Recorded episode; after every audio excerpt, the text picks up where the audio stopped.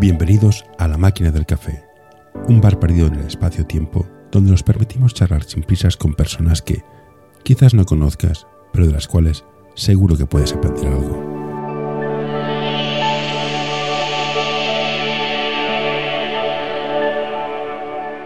Hoy tenemos con nosotros a Silvia Font.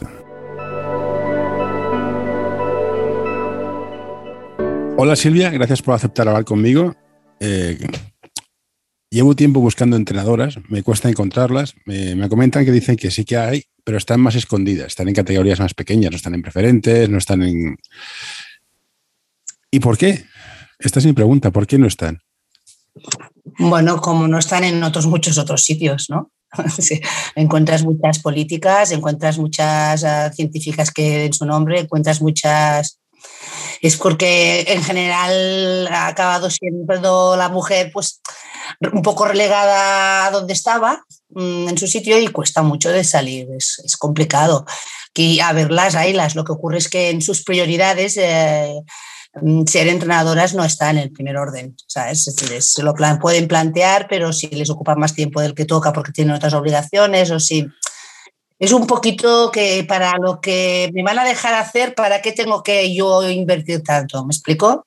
Mm. Es que no pueden mm, libremente. Te estoy hablando de la mayoría, ¿eh? evidentemente mm. hay horas buenas y están ahí y todo, pero es una, una super minoría.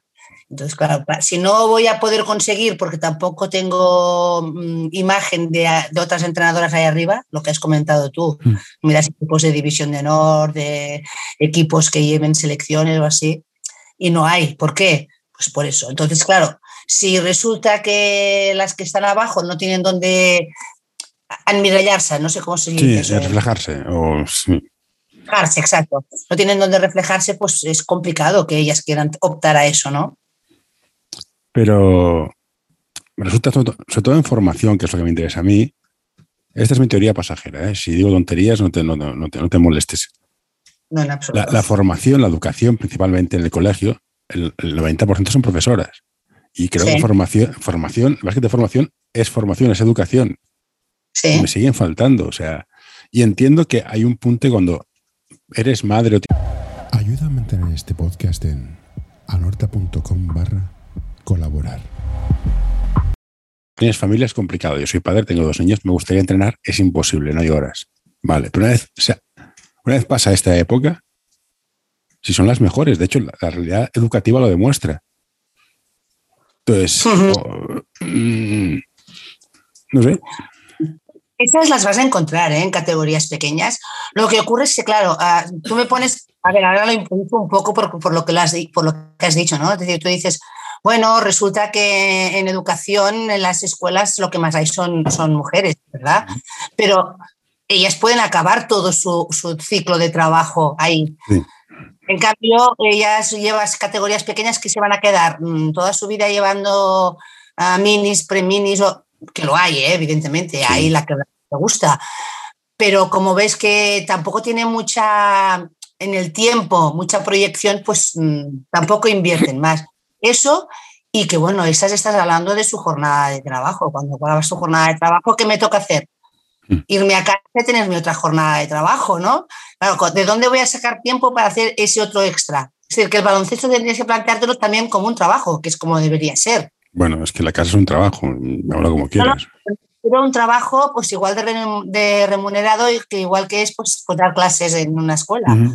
Pero claro, es impensable porque si vas a mirar lo que se cobra para hacer ese trabajo y las horas y la implicación, pues no. En las prioridades, evidentemente, eso no va a estar. Eh, tengo claro que la gente que entrena lo hace por vocación. No se paga, no se paga ni de broma. No sé que este es un club grande, en clubes de barrio, que es lo que no, no se paga. Pues, pues, pues mira, más, más, más que me dices. En todo caso, para solventar este tema, se están haciendo cosas, ¿no? Me dijeron que haya más entrenadoras que suban. ¿Qué se está haciendo? Bueno, ah, desde la Federación Catalana de Baloncesto ah, se está promoviendo un programa que se llama Damana Cambi, que es un poquito intentar hacer en todo, en todos los aspectos pues que haya más implicación con las mujeres y que aparezcan más y que se les dé más visibilidad. Y uno de los programas que hay es ah, el de mentoría de que es un grupo de, entrenadoras que lo que hacen es mentorizar a otras entrenadoras. Y detrás de esto hay un grupo de trabajo que prepara un montón de actividades pues, para eso, para las que realmente les gusta que se impliquen, que vean que pueden y se están intentando abrir muchas puertas. Entonces se trabaja con ellas, se las intenta empoderar un poquito para que, ostras, realmente no solo les guste, sino que vean que puede haber una salida allí, ¿no? Y bueno, llevamos el primer año con muchos entrebanks porque es complicado empezar algo nuevo, pero una, ha generado una ilusión inmensa. No, no, sí, sí, yo tengo la suerte de conocer a una entrenadora que creo que es una, que es una, es una máquina, creo que es buenísima. Y ahí está, a ver qué tal. Y el mundo del entrenador ha cambiado mucho. Yo empecé jugando a básquet con un tal Kike Prats, que si ahora pienso yo, ¿cómo se... Sí, bueno, supongo lo conocerás, estuvo en el hispano. Yo miro como... como jugadora con él. Pues fíjate, pues mira, su forma de entrenar, la miro ahora y ha cambiado un montón. Esto también se nota en. ¿Lo, notas tú? ¿Enseñas distinto como te enseñaban a ti a entrenar?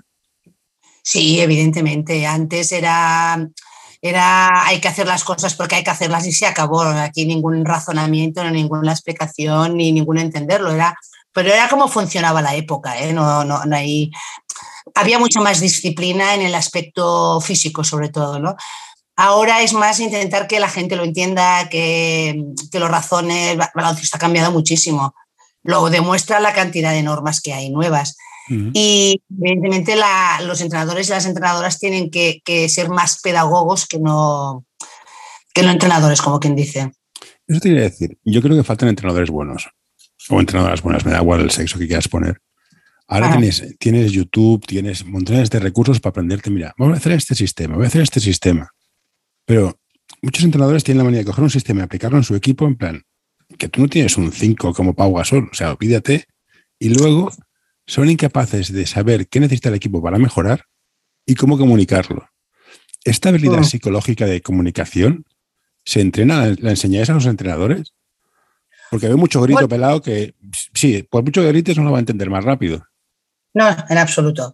No, no, sí, claro que se intenta. Es una de las cosas que, que más importantes, intentar que el entrenador no vea solo la perspectiva desde su punto de vista, sino que entienda cómo lo ve eh, la persona a quien va dirigido, sea un niño, sea un adolescente, y tiene que ver qué mecanismo hay para que lo entienda y lo lleve a cabo. Pero el problema que tenemos en general los entrenadores es que a veces somos un poco narcisistas en el sentido de que tenemos una idea en la cabeza y queremos que esa idea se ejecute de la manera que la vemos, ¿no? Mm. Y eso, oh, eso falla bastante. Entonces hay, que ser, es lo que digo, un poco más psicólogo, un poco más pedagogo, no, no de reflexionar ni nada, sino de ver cuál es el mecanismo que, por el cual el niño o la niña tiene más capacidad de aprender. Y, entender que no son todos iguales. Entonces, mm. esa es una de las cosas, bueno, desde, las, desde la federación, cuando das eh, cursos para las entrenadoras y los entrenadores, también se intenta hacer mucha dinámica de grupo, ver cómo llegar, ver cómo hacerlo. Pero claro, estás hablando de un curso. Por mucho que eso les cuentes, mm, al final sabes qué acaba pasando, que cuando entran en la pista acaban ah, reproduciendo aquello que les han hecho a ellos. Y para cambiar eso es muy complicado, muy complicado. Además, es como todo, tú puedes aprender algo por, por YouTube, pero una cosa es aprender algo por YouTube y la otra es ponerlo en práctica. No tiene absolutamente nada que ver. Y si una chica quiere ser entrenadora, ¿qué le dirías que, que haga? Que, aparte de sacarse el título, que el nivel cero, que bueno, si te lo sacas no es muy complicado. ¿Qué, qué recomiendas? ¿Qué recomiendas que haga? Pues mira, la verdad es que recomendaría que estuviese cerca de alguien que a ella le gustase, como lo hace, para aprender. Mm. Ser segundo es importante. Tener un, un, mentor. Sí. Un mentor, no es un mentor puntual, sino un mentor, pues estar de segunda, de tercera mm, y ver entrenamientos, ver aquello que me gusta, aquello que me gusta y ponerse mucho en el terreno. La mejor manera de aprender es ponerse en el terreno. Es igual que un jugador, tiene que cometer errores para poder aprender. La entrenadora o el entrenador tiene que hacer exactamente lo mismo. ¿Crees que los clubes cuidan a los entrenadores? Es decir, los clubes tienen un, jugador que es bueno, entonces lo miman, lo suben de categoría, la envían a tecnificación, hacen, hacen jornadas de tecnificación. ¿Crees que los clubes deberían cuidar más a los entrenadores, en plan enviarlos a forums, enviarlos a cursos, ponerles de segundo el entrenador bueno? Cuidarlos más. Sí, lo que ocurre es que, em, ¿qué ocurre? Que un entrenador cuánto tiempo está en un club? Eh, normalmente, pues, pues voy a estar 10, 10, 10, 15 horas a la semana y luego en 5 años se cambia de club. No, no, me refiero a temporada. Si resulta que tú hoy destacas mucho y te, te ah. dan una gran función, te van a fichar en otro sitio y te vas a ir. Y toda la inversión que tú has hecho como club la pierdes. debería, es evidente que hay que hacer, ¿vale? Pero eso pasa en los jugadores también. Tienes un jugador de barrio, tienes un jugador buenísimo y te lo pican. Totalmente de acuerdo. Claro, yo me imagino que, esto lo que hace es mm, decir, bueno, pues ya que va, ya que eres tú quien va a ganar ese dinero, no me lo vas a devolver a mí como club, fórmate tú, que es tu trabajo, ¿me explico? Yo creo que esa es la manera. Para mí, para mí, desde mi punto de vista, los clubs lo que deberían de hacer es hacer, tener un buen director técnico que realmente ayude a formar y esté ahí cada día cada día, cada día, no, no digo todo el entrenamiento, pero ver cómo funciona. Y normalmente se hace poco eso. Es decir, tener a alguien que realmente sepa de baloncesto y no solo coordine, mira, esta salta va con esta y esta, este, no solo de, a nivel de dirección, sino a nivel de poder hablar con nuestras entrenadoras y sus entrenadores, al nivel mm. de poder montar charlas en el mismo club. Yo qué sé, cada primer, por decir algo, cada primer viernes de cada mes, pues hacemos el día del bocata y nos vamos todos a la pista y hablamos de temas que cada uno quiera proponer y de qué inquietudes tiene. Estas cosas serían guays y hay clubs que lo hacen. Y hay clubs que lo hacen. Para mí eso sería sería una buena manera de, primero, de enganchar a las entrenadoras y entrenadores y de ayudarles a formar y qué necesitáis y qué queréis. Pero llega un momento en que es como una especie de máquina. Venga, vamos tirando, vamos haciendo, vamos tirando, vamos haciendo. Pero entonces no gana nadie. Yo estoy harto. Esta es mi teoría, ¿eh? que los mejores equipos, quitando que tenga suerte, vienen de, buenos entrenadores. Evidentemente, ¿eh? sí, sí. Pero ¿cuánto dura ese buen entrenador? Perdona, perdona. ¿Cuánto tiempo dura ese buen entrenador? A ver, si es joven y quiere subir, poco. Si es una persona mayor que está a vuelta de todos y está porque le gusta, sí, te puedo dar lo que quieras. Ah, claro, sí, sí, puede estar toda tu vida ahí, eso es genial y ese te va a ayudar a mm. formar al resto. Mm. pero ese para mí es el director técnico. ¿Me explico? La persona que está ahí, está ahí y va ayudando a formar. Y si se van, pues bueno, ya vendrán otros. Pero tienes que invertir en ese personaje que es el que realmente te va a hacer que te funcione el resto. Para mí, es una, opinión. Yo si ahora mismo me diesen un club, eh, lo primero que invertiría sería en persona. Me, gastaría dinero en entrenadores, ni, en, pista, en, entrenadores, lo tengo clarísimo. Pero bueno, yo soy muy cascarrabias. Yo me quejo mucho. ¿eh? Que es un problema grave de todos los clubes. ¿eh? Las pistas. Sí, faltan pistas por todos lados. O sea, estoy indignado. O sea, yo vivo al lado del. vivo en el Carmelo, o sea, espacio hay. Me quejará el ayuntamiento, en plan, no hay pistas en la calle para ir a jugar con mis hijos. ¿Sabes qué me dijeron? Que no había sitio para hacer una pista. Una canasta en la calle. Tenemos un ayuntamiento. Que hay de todas partes. Sí, pues no sé, tenemos un ayuntamiento, unos políticos que no, hay que hacer, eh, la salud es buena, vida sana, vale, pon, un pabellón. No, no solo para básquet, sino para volei, fútbol sala, hay montones de deportes. Ni por el forro. Bueno, pues te gastas 15 millones en publicidad y la pista, que es lo que se hace jugar, no está. Bueno, pues así está. Muy bien. Ole vosotros.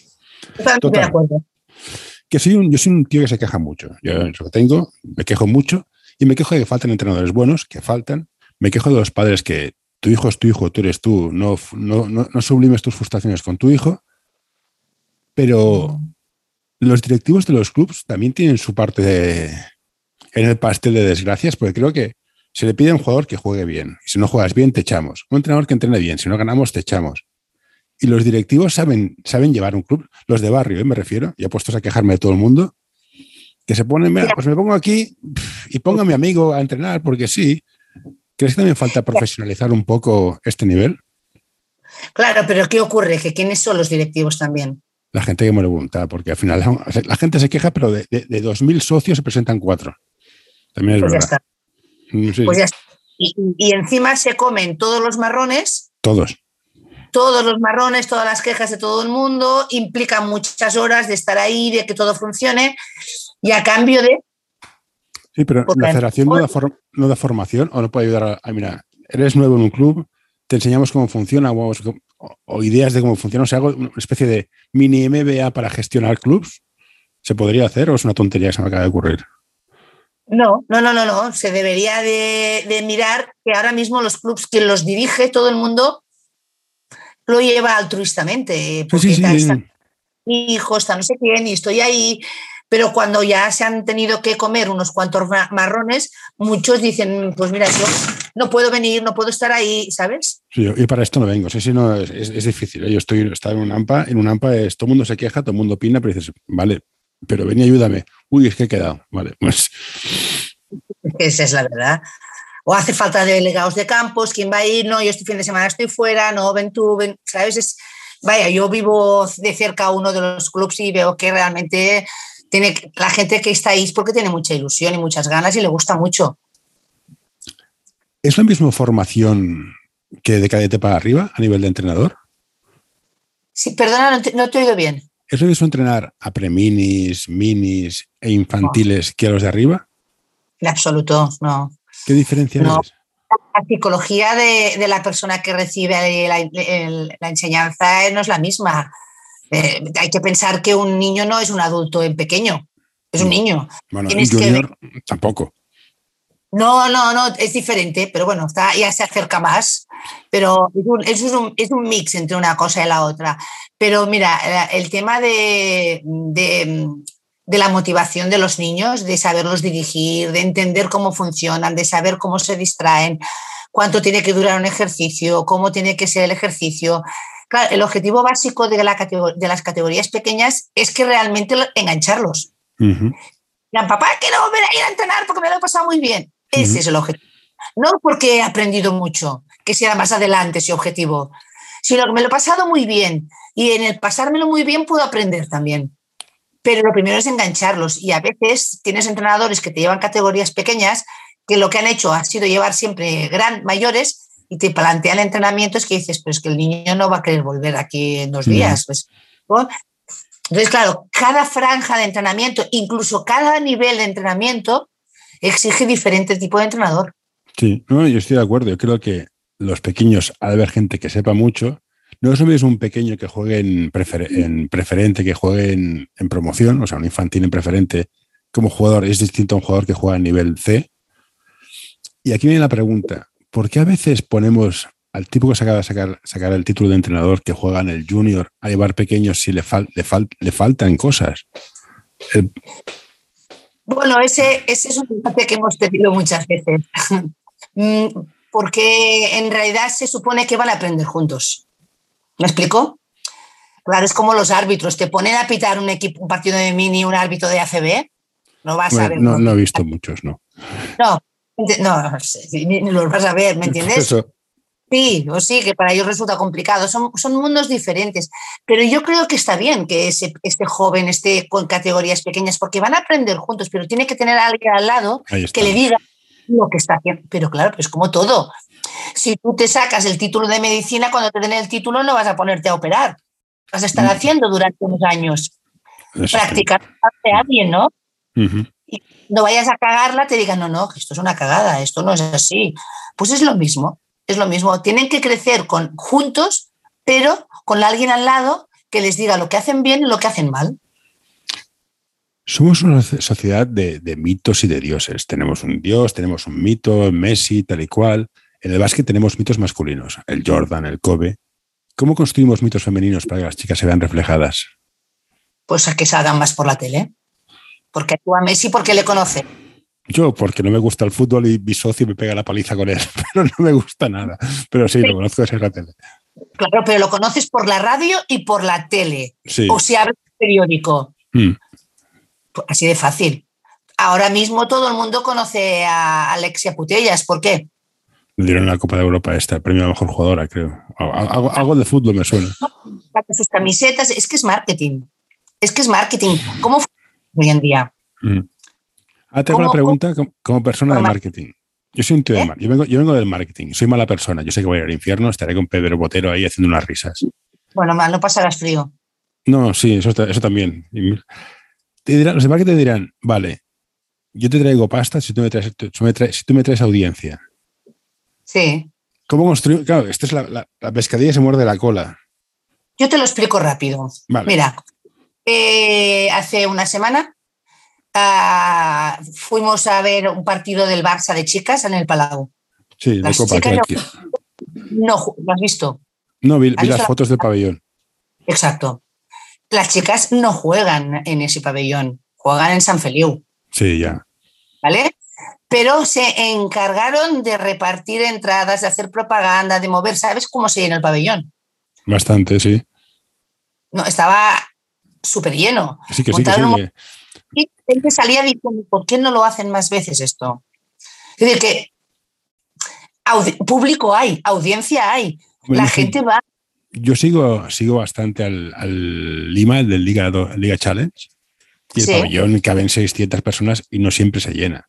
Que ojalá se llena siempre. ¿eh? También, otro problema tendríamos es si viniera esa cantidad de público, no podríamos jugar en Barcelona porque no hay espacios. Pero eso sería otro problema, que bendito problema sea. Sí, sí, pero, pero claro, mm, esas personas que van, ¿por qué van? Porque son padres de amigos de hijos de, ¿me entiendes? son, son 100, no, son, no son 4.000. Amigos de los amigos y acaban, o, los que van a jugar en contra, que van a verlo, o los que están en el grupo. Pero si de eso se hiciese más propaganda, dije, ah, mira, hay un partido de baloncesto. Hoy quiero recomendarte este podcast. Balap Education es un proyecto educativo y deportivo que busca la formación completa de jugadores y entrenadores. Quieren fomentar su desarrollo basado en la educación del jugador y el entrenador, mediante el análisis de situaciones reales de baloncesto desde diferentes puntos de vista.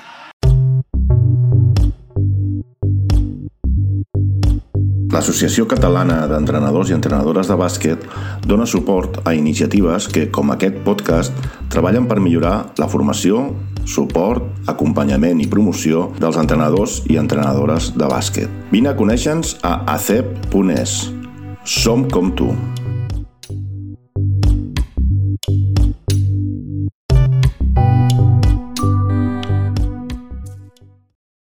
Ostras, pues vamos a verlo. Y otra cosa te digo. No lo saben. ¿Por qué se llena el campo de, baloncesto de, chicos?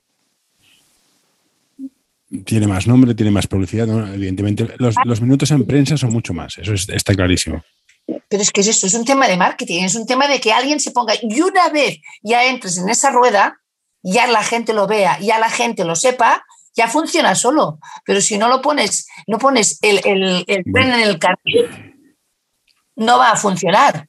¿Me, explico? no, sí, sí, pero es que también los medios maltratan. Yo me acuerdo, el año pasado fue la Copa de la Reina. Sí. Fue, la pusieron a la una de mediodía, no es por el estilo, creo. Otros es otro, es otro. Claro, porque como es, es son los restos de lo que queda. Lo hacemos porque hay que hacerlo, pero, pero bueno, el que lo quiera ver ya lo verá a esa hora y es verdad. Bueno, yo estoy muy a favor de lo que está haciendo ahora la Euroliga, que ahora pone los partidos en YouTube. Pues vale, pues muy bien hecho. Sí, claro, y lo, ve en todo momento. Sí, sí, yo es lo que sigo, es lo que sigo. He visto un programa de radio que se llama Del Aro al Paro. Y creo que habla de las jugadoras de élite, que una vez se las acaba, Claro, una cosa es ser navarro, te retiras y dices, bueno, pues puedo vivir de rentas, pero claro, estas jugadoras que no son Layas Palau, sino son la sexta, la séptima jugadora, qué difícil es compaginar ser profesional con ser, con jugar, con, vivir, vamos. Es muy duro. Te voy a decir, yo he estado llevando equipos de esa categoría y todas tienen como mínimo dos carreras, ¿eh? Esa es la diferencia. Todas tienen, mientras están jugando, estudian todas. Cuando acaban, tienen su carrera profesional. Mm importante, para chicos y chicas. Bueno, chicos no te lo puedo decir porque no lo conozco. ¿eh? No, no, digo que, tengan carrera, que se formen, que no, que no dejen de estudiar. Exacto, no, mira, eh, eso es básico, pero básico porque a qué edad acaba la vida de un deportista, como mucho a los 40, si es que eres bueno. Y, suerte, sí. Exacto, por tanto, te, que tienes, tú puedes compaginar eh, jugar y estudiar, y tanto, horas tienes. porque pues ahora hay muchas maneras de poder estudiar. Y la jugadora lo tiene claro. Tiene claro que, su objetivo es, mientras estoy jugando, que una carrera, en lugar de sacármela en cuatro años, me la saco en seis, pues me la saco en seis. Pero si juego 12 años a baloncesto, me saco dos carreras. Mm. Yo todas las jugadoras, absolutamente todas las que he tenido de profesionales, todas, todas como mínimo una tienen, como mínimo. De dos a tres, algunas más. ¿Por qué? Porque les ha dado el tiempo y en ese tiempo también vas viendo, pero eso deberían hacerlo todos. No puedes hacer una. Claro, es lo que dices tú. Navarro habrá ganado muchísimo dinero y puede hacerlo a lo mejor. Volviendo al mundo de las entrenadoras, las chicas que quieren entrenar, yo creo que te lo he preguntado, te lo voy a preguntar. Es sacarse el título, preguntar al club, buscarse a alguien en el club que les ayude, pero si no lo encuentran, ¿hay alguna opción de llamar a la federación? Oye, me gustaría entrenar. ¿Tenéis una base de datos de clubes disponibles? Bolsa de, una bolsa de entrenadoras y entrenadores, evidentemente, sí, sí. Si tú como club necesitas llamas a la federación, la federación tiene una bolsa y hay gente que se apunta. Incluso la escuela catalana, hay la, la Asociación Catalana de Entrenadores también lo tiene, es decir, que, hay una bolsa, sí, sí. Aunque la gente lo que acaba haciendo es el boca a boca. ¿eh? Sí, acaba, entrenando el que yo conozca a alguien, que, puede ser muy bueno, eso es como todo.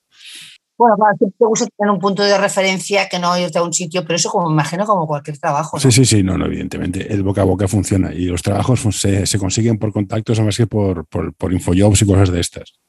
Exacto. Y ya para cerrar y no darte más la paliza, que tendrás cosas más importantes que hacer que hablar conmigo, ¿cómo está yendo el proyecto este de, ayudar a entrenadoras a formarse, como hemos hablado antes? ¿Lo vais a repetir? ¿Ha sido un éxito? La verdad es que ya fue un éxito la cantidad que se apuntó. ¿Vale? Teníamos un número de, de, seis mentoras y tuvimos que ampliarlo a siete porque había mucha gente que se había apuntado. Y evidentemente cuando haces un recorrido tan largo se queda mucha gente por el camino.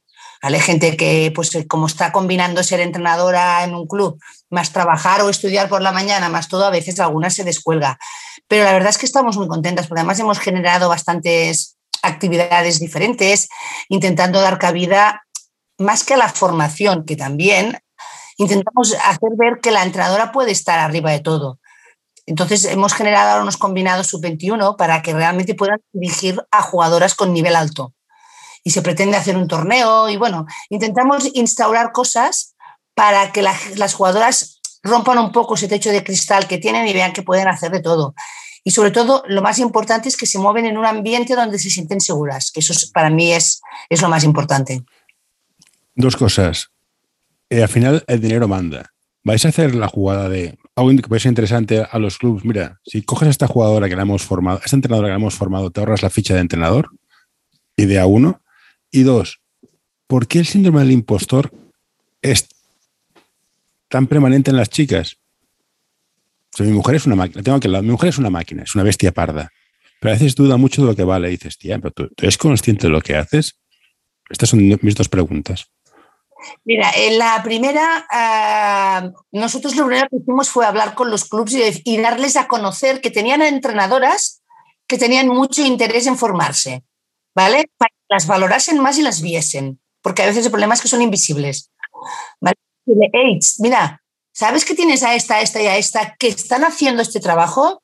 Valóralas, igual que ellas se valoran, dales más oportunidades, porque eso es básico.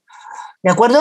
Y luego lo que comentas, mm, eso es lo que más nos cuesta de superar, que se crean que pueden. Yo siempre les pongo el ejemplo, yo llevo, estoy en el tema de módulos de grado superior, doy clases, ¿vale? Y a veces les pregunto así en broma, porque tengo poquitas chicas, cada vez más, afortunadamente, y les pregunto, le pregunto a uno, nada, de 17 o 18 años, digo, si ahora a ti te viene el Barça de básquet y te dice, tú llevas el equipo, ¿qué le contestarías? Que sí. Como, sin pensárselo, digo, si, si, ellos creen en mí, ¿cómo no voy a creer yo en, mío, en mí?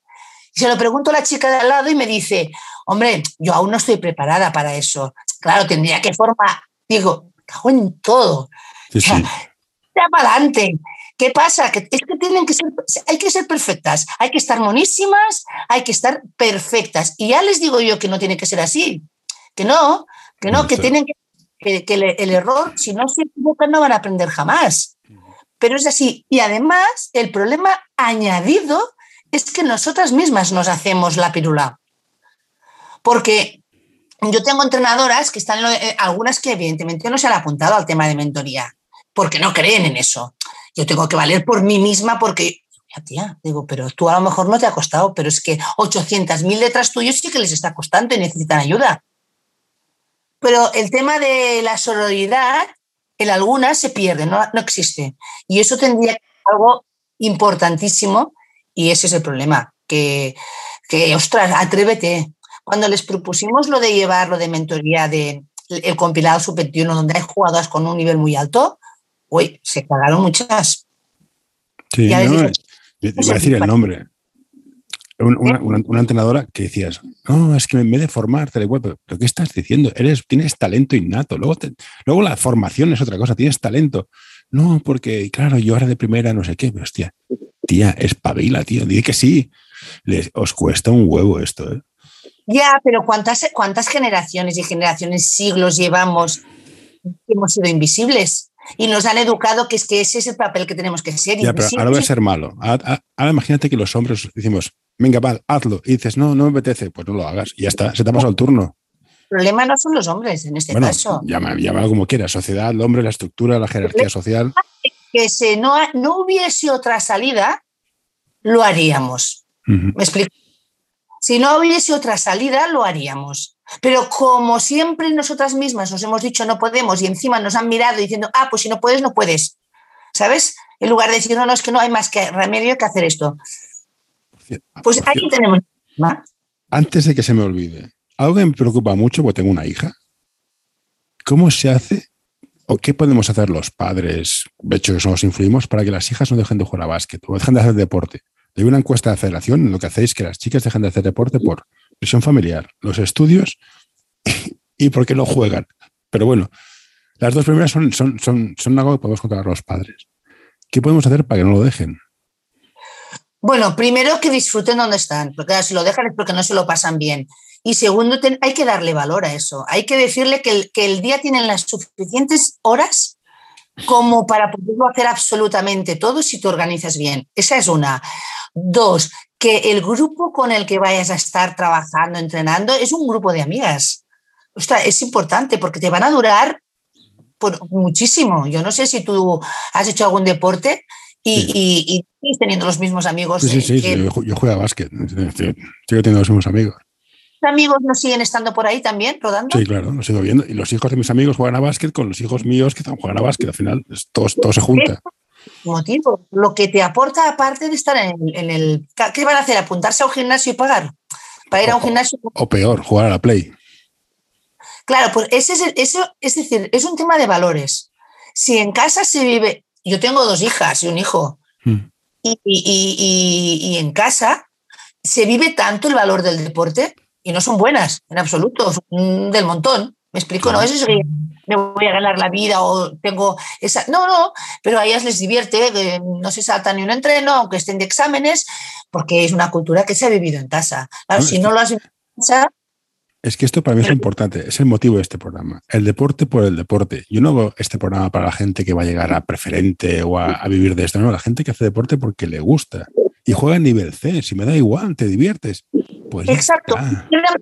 Quedan, para ir al club a ver otros partidos y otras gente porque les gusta y ahí hacen y se mueven y es un ambiente, que es lo que dices tú, es un ambiente agradable que es fuera de estar encerrado en casa y, quedarte enganchado a las maquinitas. ¿Entiendes? Pues eso es básico, pero para eso tiene que haber espacios para que puedan hacerlo. Si no tienen un club cerca donde poder ir, donde relacionarse, donde tener sus amigos y que el jugar sea un más a más. Porque, ostras, quedamos, divertimos, hacemos esto de los viernes después de entrenar, pues vamos a cenar. Ostras, eso es. Y es en casa también, ¿eh? hay, un, también un problema de pistas que hemos hablado antes. Y ya por último, para cerrar, yo he jugado a básquet. Bueno, jugar a básquet es decir mucho. Yo estaba por allá y era, era lento, gordo y alto, con lo cual jugaba de 5. Yo tengo un cariño a los pivots. Nos pegan, nos pegan, que da gusto. O sea, no nos pitan falta, sino que nos maten. O sea, Tavares tiene esto mi apoyo. Y ahora ya no, ni, salimos ni para postear.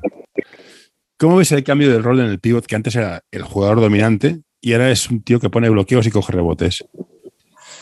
Bueno, mm, en realidad el baloncesto ha cambiado muchísimo. Sí, sí, ¿eh? Lo que antes era un pivot, ahora es un base por tamaño. Sí, sí, hemos crecido. Pues, colocas en función de sus características físicas uh, en unas posiciones donde pueda rendir de una manera o de otra. Pero como la gente es mucho más móvil, ese, ese jugador o esa jugadora ya se mueve. Yo tengo una jugadora de esas características, pero tiene 14 años y medio 2-4. ¿4? Sí. Hostia. ¿Vale? Es mucho. Claro, ahora le tienes que reducir los espacios. Y es verdad, le pegan mucho. Le pegan mucho, pero mm, forma parte del papel. Pegan mucho a quien sea ahora mismo ya, porque eso es otra historia. El baloncesto se ha convertido mucho más duro en según qué zonas de juego. Mm, Bueno, ¿Vale? otra de mis quejas también. Sí, pero bueno, ahí tú y yo nos vamos a poner de acuerdo y no lo vamos a hablar porque no vamos a tener nada que hacer, porque no somos del arbitraje. No. ¿Me entiendes? Mm. O que son normas, que las ponen de una manera o de otra y, y, eh, se supone que es para el bien del, del baloncesto. Habría que ver si es así o no, pero bueno. Pero queda claro que ha cambiado muchísimo. Ahora todo es mucho más móvil. Los jugadores pequeños también juegan dentro. Sí, Claro, es decir, que tienes que sa- cuantas más, ah, cuantas más rangos de, de- juego tengas, más minutos vas a estar en pista. Si solo sabes hacer una cosa, malo. Si sabes hacer 10, mm, entonces eh, se está haciendo el jugador mucho más polivalente. Ahora mismo tener jugadores así de grandes a veces ah, te, te ancla un poco al equipo también, porque tienes que jugar a otro ritmo y a, otra- a otro tipo de juego. Y ya la última pregunta, te lo prometo. No, no, La- no, pero tengo, tengo la mañana libre y por eso escogí hoy. Vale. La creatividad del entrenador a la hora de plantear sistemas se ha borrado con el, análisis de datos, con las estadísticas. No, este me tira bien de aquí, ha de hacer solamente esto, o esto pasa Sí, sí. ya en grandes ligas. Bueno, mm, cuanta más información tienes, más, más te hace mirar y buscar lo que quieres, ¿no? Haces que a veces te dejas un poquito lo que queda debajo también, ¿no? Pero, pero mm, es así, es decir, ah, buscas a ese jugador que nunca te acaba en el lado izquierdo, ¿para qué le vas a montar una jugada si, si el que acaba en el lado izquierdo, ¿no? Ya, pero, Pero lo- tampoco- no, no lo, no lo hará y nunca entrará, no, lo hará nunca porque ya ni lo haces. O sea, Pero lo que tiene de bueno también lo tiene de malo, porque cuanto más fácil seas de, de que te haga el scouting, peor. El jugador difícil o, o el, el entrenador difícil de hacer un scouting es aquel que tiene mucha. No se rige por los cánones que se rige todo el mundo. ¿sabes? Que va libre. Ese es el más difícil de hacer scouting. Sí. ¿Por qué? Porque no sabes dónde vas a ir. Entonces, yo siempre les digo a, a mis entrenadores cuando los tengo en clase que cada. no quieran ser otro, que sean ellos mismos que aprendan de los demás, que hagan Ya, y nos Silvia. copien, que copien bien. ser que uno mejore. mismo cuesta, ¿eh? Hay que tener mucho carácter, ¿eh? No, pero es, por- es como el tema de, de los cánones de belleza, que te dicen cómo tienes que ser, ¿no? Sí, sí, por eso, es, es lo mismo. Es una- pero tienes que tener un carácter muy fuerte y tienes que. Pero existen y hay que saber buscarlos. Son los talentos. Bueno, es lo que sé quién me lo dijo, porque para poder triunfar es tener talento físico, talento intelectual y no sé qué más. Bueno, la madurez intelectual o la dureza mental de decir, no, no, yo soy así y quiero ser así porque me gusta como soy, hostia, hay un precio a pagar, hay un viaje. La meta es muy chula, pero el viaje es difícil, ¿eh? Muchas, muchas, muchas horas de trabajo. Sí. Porque el talento solo te va a llevar hasta un sitio, pero el trabajo te va a llevar donde tú quieres. Sí. Si no trabajas, es al revés. Yo me acuerdo, mm, a ver, hay muchos jugadores, ahora te voy a decir el nombre, que no tienen mucho talento y han llegado arriba de todo. ¿Pero por qué? Porque han dedicado horas Ahora y sí, horas. Sí, Hay otros que con media hora, pero eso es como los estudios. sí. Yo no sé, yo tengo alguien que tengo uno que con media hora pff, me puede sacar supernotas y otra que, que para sacar esa nota necesita muchas horas de trabajo. Pero es que esto es muy importante para el entrenador. Medir el éxito en función de lo que puede hacer cada jugador, no de tu criterio. Claro. Si, si mides a un pez por subir a un árbol, no llega a ningún sitio, pero nada, muy bien. Exacto, exacto, sí, sí, totalmente de acuerdo en eso. Pues ahí es donde el entrenador tiene que ver cómo sacar el máximo rendimiento de la gente que tiene. ¿Y cómo se trabaja el tema mental? Porque ahora los niños tienen una presión que dices, oye, que es un juego, no pasa nada, pero se agobian un montón. Hemos perdido de uno, he fallado último tiro, la bandeja no sé qué. Todo está... Hay mucho entrenador que juega para ganar, hostia, no no hay que ganar, hay que jugar bien. Por la izquierda se entra con la izquierda, no con la derecha. Y toda esta presión, ¿cómo la quitamos? O sea, ¿cómo la sacamos del, del juego para que, hostia, sois niños divertidos, joder, que da igual que ganéis o perdáis, jugar bien. Bueno, porque tú les dirás esto, pero luego irás con tu móvil con todas las estadísticas. Bueno, estadísticas de federación, no sé si las me gustan o no me gustan. Esto que solo salgan los puntos se pone malo. Me refiero papá, mamá, que están en la grada. Ya. con todas las apps de estadísticas del mundo. No, diviértete mucho, pero mira, has tirado 10 y has fallado 10. Mm, son dos mensajes contradictorios. Sí. Claro, ¿con qué mensaje se acaban quedando? Esta generación, generación de la imagen, ¿con qué se acaba quedando? ¿Con lo que siento o con lo que veo? Con lo que siento probablemente. Pero si los padres presionan mucho hacia un lado... Me quedo con lo que siento, me quedo con lo que veo, ¿eh? ¿Sí? Porque los malos, aunque me haya divertido mucho, es como típico jugador. Si meto 30 puntos y el equipo pierde, yo estoy contento porque he metido 30 puntos. Si resulta que el equipo ha ganado y yo solo he metido dos, estoy, estoy muy enfadado. Pero eso es un problema muy gordo. Y eso todo es un problema muy gordo para el entrenador. Porque claro, tú dices, no, no, tú no vas a meter puntos porque no, tienes talento. ¿Qué vamos a hacer? No tienes talento, pero vas a coger 20 rebotes. Pero si los padres solo miren los puntos. Conclusión.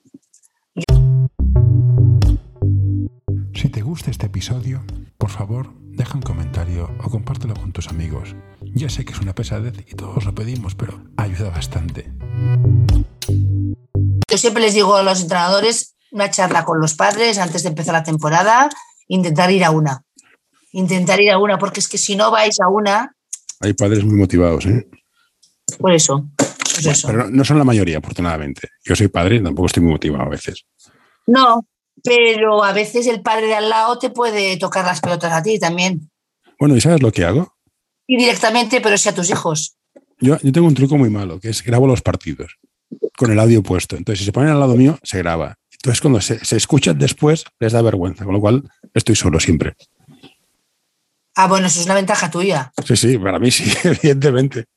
Sí, sí, es una ventaja tuya, pero mira, yo es muy divertido porque la, mm, Marta, que es la que te pasó mi contacto, yo no te lo habrá contado. ¿Sabes qué hizo ella una vez cuando llevaba un equipo mini aquí en Horta? Resulta que los padres hacían eso, todos los padres ahí hablando, opinando, tira, pasa, lo típico. Cogió a sus jugadoras y les dijo, mirad, hablar con vuestros padres, que se, ¿vale? Porque la jugadora que su padre se coloque en la línea de fondo en otro lado y esté dando instrucciones, no va a jugar ningún cuarto más. Ah, mira.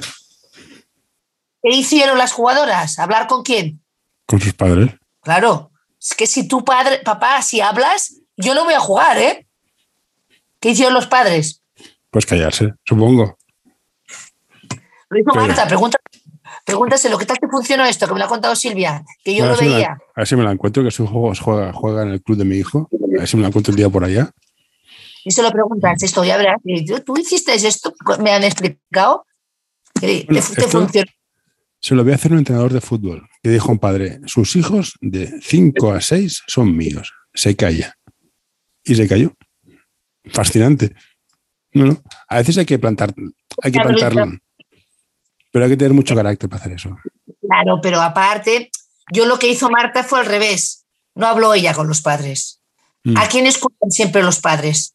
A los hijos, para eso se, dirige la publicidad hacia ellos. Pues ya está, lo hizo al revés. Pues mira, nos quedamos con esta anécdota. Pues Silvia, me ha encantado, muchas gracias y si puedo ayudar en hacer que se conozca más lo que hacéis, ya sabes, estoy hasta, hasta vuestra disposición. Que paso tengo una hija que juega básquet. De acuerdo, pues ya nos iremos bien. Estupendo. Venga, hasta ahora. Eso, Agur, Dios.